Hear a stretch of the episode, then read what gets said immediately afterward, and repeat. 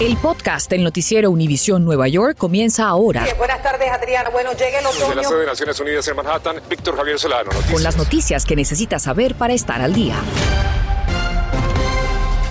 Iniciamos el noticiero con una alerta local. Un comité del Consejo Municipal de la Ciudad de Nueva York aprobó y envió al Pleno la ley que permite que residentes legales puedan votar en elecciones locales. Esta medida beneficiará a cerca de 800 mil residentes legales en elecciones municipales de la Gran Manzana. Se espera que mañana jueves el Pleno del Consejo apruebe esta histórica ley que cuenta con el apoyo del alcalde Bill de Blasio. ¿Qué tal? Muy buenas tardes. Le saluda Adriana Vargasino. Muchas gracias por estar con nosotros. Víctor Javier Solano sigue libre. Y Comenzamos inmediatamente con otro caso preocupante de violencia escolar y todo quedó grabado en un dramático video. Ocurrió en Staten Island y el hecho revela la falta del camino para garantizar la seguridad total dentro y fuera de los planteles escolares de la Gran Manzana. Nuestra Mariela Salgado fue hasta allí y nos tiene el reporte. Hola muchachos. Pandemic, pandemic hello, pandemic hello. Cuando llegamos a esta secundaria de Staten Island, Encontramos a Omar.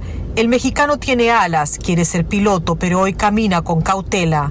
A veces hay ansiedad, no sabes qué puede pasar un día y pues no, no se siente ya tanto seguridad.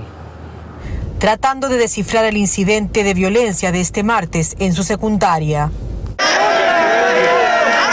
donde con algarabía nos saludaban. Pero esto no es de risas, el miedo es real solo desde todo de la cuarentena y todo, todo cambió. No sé por qué. No sé por qué hay mucha violencia, pero. ¿Tú conocías a los jóvenes de que tuvieron la pelea? No, yo no sabía a nadie. No, yo apenas vi el video cuando estaba en la casa. Nos estamos dirigiendo justamente donde ocurrió este incidente, todavía parte de la escuela, porque está un poquito más pasado de la cancha de básquetbol. Aquí han habido peleas en dos días consecutivos y estos incidentes se repiten en escuelas de la ciudad de Nueva York. Desde que ocurrió este incidente, la policía ha hecho lo que nunca antes. Han tenido que enviar patrullas a estacionarse afuera de la escuela, vigilando para asegurarse que estas peleas no vuelvan a ocurrir. Hasta ahora en este barrio residencial de Staten Island nunca han tenido que poner detectores de metales en esta escuela. Y es lo que falta eso, la seguridad más. Ante un 10% de aumento de incidentes con armas de fuego en escuelas, el alcalde respondió que no todas requieren de detectores de metales. En algunas funciona, en otras no. Es algo que debe determinarse entre la policía y los líderes de cada escuela. En este precinto, cuartel de la policía, donde justamente pertenece la jurisdicción de esta escuela secundaria, nos dicen que tres jóvenes terminaron detenidos a uno se le presentaron cargos por poseer un arma y por poner en peligro la vida de otros. En Staten Island, Nueva York, Mariela Salgado, Noticias, Univisión 41. Muy lamentable, Mariela, gracias. Y hablando de violencia, el alcalde Bill de Blasio y el comisionado de la policía de Nueva York, Dermot Shea, anunciaron que las estadísticas de crímenes, crímenes han disminuido en comparación a la misma fecha de 2020. En noviembre, los asesinatos bajaron un 17% y los robos un 6%.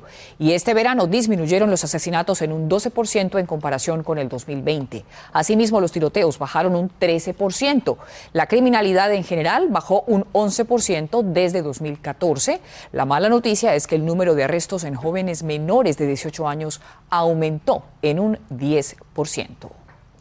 Y entre tanto, en Newark, la ciudad más grande de New Jersey, también se anunció una nueva iniciativa para detener y prevenir el crimen, que este año ha cobrado la vida de más de medio centenar de personas. Gary Merson nos explica de qué se trata.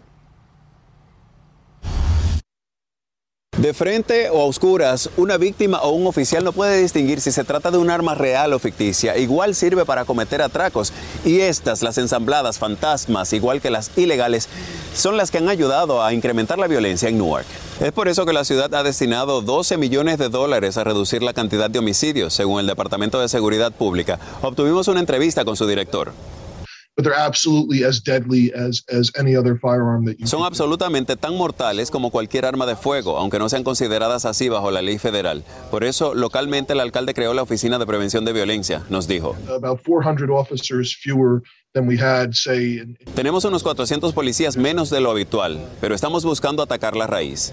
Esta es una de las estaciones de política comunitaria con el cual pretenden vigilar la actividad de toda la zona y no es fortuito que quede al lado de una iglesia, ya que tratan de hacer acuerdos con líderes comunitarios y religiosos, además de trabajadores sociales que presten atención a jóvenes, hagan las visitas a las cárceles y sobre todo se enfoquen en abuso de sustancias y los problemas mentales. Trabajando esta historia nos encontramos con dos casos completamente separados. Uno en esta bodega que aparenta ser un robo y que contiene inclusive una unidad de la escena del crimen con una investigación en curso. El programa durará lo que resta del año, aunque podrían implementar otra iniciativa al iniciar del 2022. Si busca orientación, acuda a su líder religioso o comunitario más cercano. Si siente que puede ser víctima o que le puede hacer daño a alguien, llame al número 1-800-969-5300 y especialistas le ayudarán en salud mental para casos de crisis. Gary Merson, Noticias Univisión 41. Gary, muchas gracias. Y cambiamos de tema. La farmacéutica Pfizer sorprendió al mundo al anunciar hoy que tres dosis de su vacuna contra el coronavirus ofrecen protección contra la nueva variante Omicron. La compañía agregó que seguirán recolectando datos y continuarán con el desarrollo de una vacuna específica contra dicha cepa. Sobre este tema conversamos hace poco con la doctora María Lima. Doctora Lima, entonces la tercera dosis de Pfizer es eficiente contra Omicron, no la primera ni la segunda, sino el booster. Sí, lo que pasa es que uno no puede ser el booster hasta que tenga la primera y la segunda. Entonces lo que pasa es que todo, necesitamos todas las tres para que esté eficiente contra la Omicron. Bueno, ¿qué le dice usted como médica a tanta gente escéptica que dicen, con suspicacia, dicen, ay, qué coincidencia, sale Omicron y ahora Pfizer ya tiene la salida para esa tercera dosis, que es la de la, supuestamente la solución para Omicron? Sí, pero el booster ya, ya había, Pfizer lo tenía.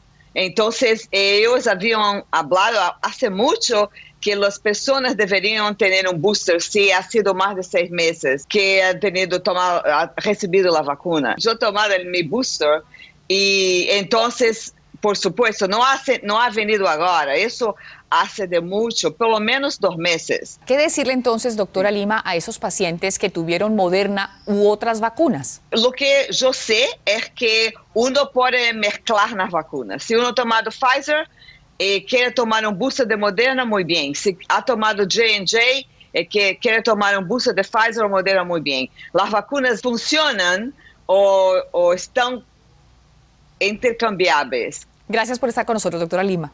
Muchas gracias. Buenas tardes. Estás escuchando el podcast del noticiero Univisión Nueva York.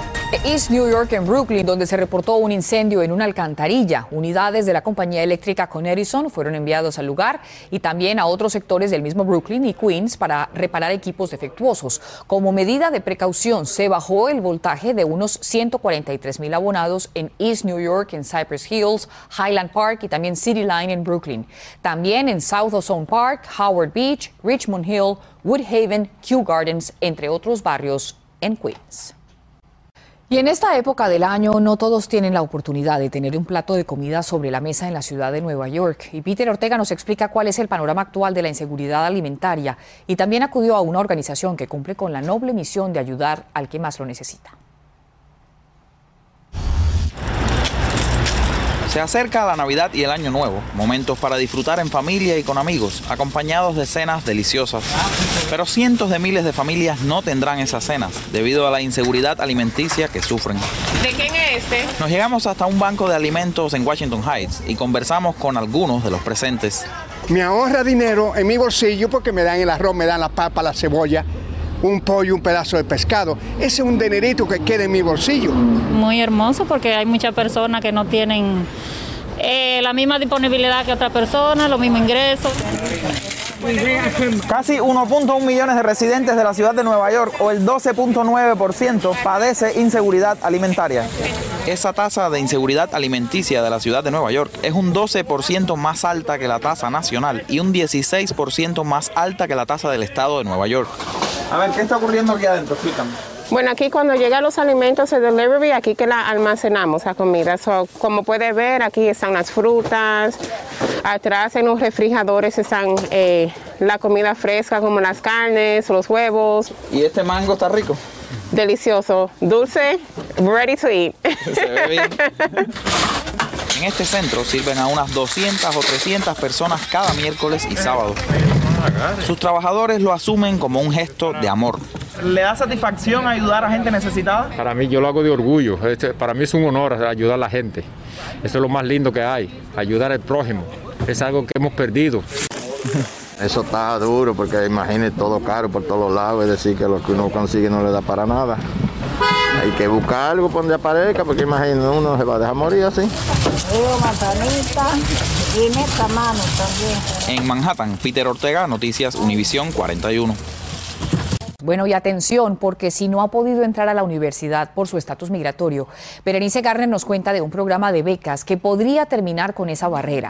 Así es, lo importante es que corra a inscribirse, pues tiene hasta finales de febrero para hacerlo. Si consigue la beca, le podrían dar hasta 37 mil dólares para pagar sus estudios tenía yo esa presión de que necesito dinero para irme a la universidad. Con solo 18 años, Jocelyn había perdido la esperanza de ir a la universidad. Siempre me han dicho que gente inmigrantes o dreamers no pueden conseguir becas o no pueden ir a la universidad. No fue hasta que se enteró de las becas ofrecidas por The Dream US All right, welcome everyone. que logró conseguir que le pagaran por los cuatro años de su carrera. En shock y me recuerdo que mi mamá estaba llorando porque eso es un logro muy grande para mí. All the resources are available for me. Y este año esperan darle la misma oportunidad a otros 1.500 estudiantes, incluyendo más de nuestra área, pues Farmingdale State College se unió al programa. Le dan la oportunidad a los estudiantes que posiblemente no recibirían ayuda del Estado y definitivamente no tienen acceso a ayuda financiera del gobierno federal. Algo muy importante para tener en cuenta es que estas becas no son solamente para los que tienen DACA o TPS. Si usted está indocumentado pero llegó a este país antes de cumplir los 16 años y antes del 1 de noviembre del 2016, puede solicitar. Si ese es su caso, esto es lo que requieren. Están buscando estudiantes que, que tengan no solamente eh, logrado escolar, pero que también puedan mostrar que tengan interés en su comunidad, que quieren hacer su comunidad más fuerte, que, que participan en diferentes actividades. Yo soy la primera que va a ir a la universidad. Jocelyn aún no puede creer que esté a punto de terminar su primer año en ciencias de la tecnología pero aquí estoy hoy. Soy muy agradecida por The Dream US Scholarship. ¿Y cuáles son tus sueños? Ah, yo sueño algún día trabajar en el Google con computador ciencia. Un total de 70 universidades en todo el país participan de este programa. En Farmingdale State College, por ejemplo, usted puede estudiar negocios, ingeniería y hasta aprender a pilotear un avión. Prince Garner, Noticias Univisión 41. Y es oficial, la ciudad de Nueva York cuenta con el peor tráfico de los Estados Unidos. Según un estudio de la publicación científica Impact Rank, los conductores de la Gran Manzana perdieron un promedio de 102 horas debido a la congestión. Ahora la Gran Manzana se encuentra entre las cinco ciudades más congestionadas del mundo, situándose en el quinto lugar. Londres lidera con 148 horas perdidas, seguida de París con 140, Bruselas con 134 y Moscú 108 horas. Gracias por escuchar el podcast del noticiero Univisión Nueva York. Puedes descubrir otros podcasts de Univisión en la aplicación de Euforia o en univision.com diagonal podcasts.